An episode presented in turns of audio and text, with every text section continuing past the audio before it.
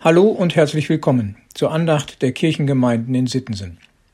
Schön, dass Sie dabei sind, liebe Hörerinnen und lieber Hörer, heute am Dienstag, den 29. November. Ich lese Losung und Lehrtext für diesen Tag. Jünglinge werden müde und matt, und Männer straucheln und fallen. Aber die auf den Herrn harren, kriegen neue Kraft, dass sie auffahren mit Flügeln wie Adler, dass sie laufen und nicht matt werden. Jesaja 40, 30 bis 31. Und 2. Timotheus 2, Vers 1. So sei nun stark, mein Kind, durch die Gnade in Christus Jesus. Diese beiden Bibelworte für heute unterscheiden sich, zumindest auf den ersten Blick.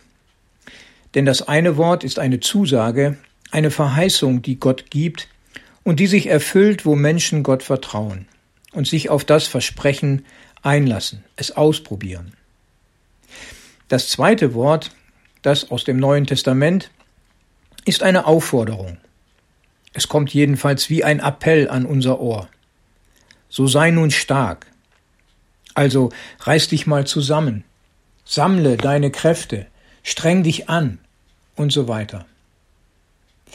Vielleicht empfinden Sie das auch so, liebe Hörerinnen und lieber Hörer, und möchten sich sogleich dagegen schützen denn solche Aufforderungen gibt es schon genug.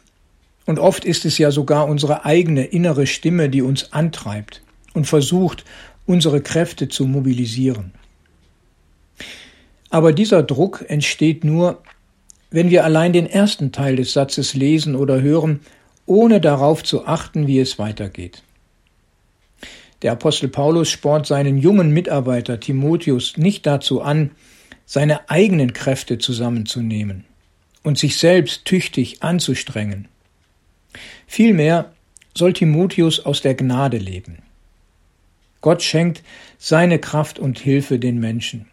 Und es kommt allein darauf an, sich ihm anzuvertrauen.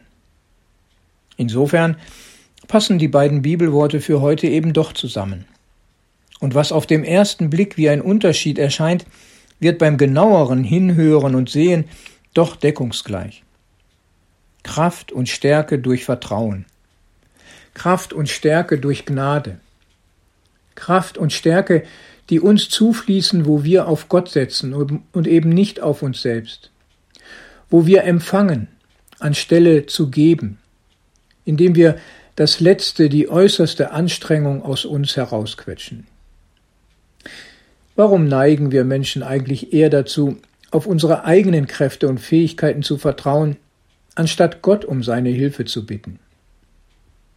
Vielleicht liegt es daran, dass seine Zusage zu schön klingt, viel zu schön, um wahr zu sein.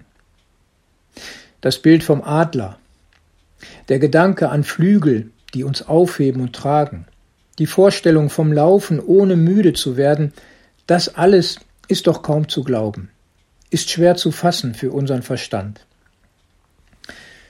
Ja, es braucht dagegen ein Herz.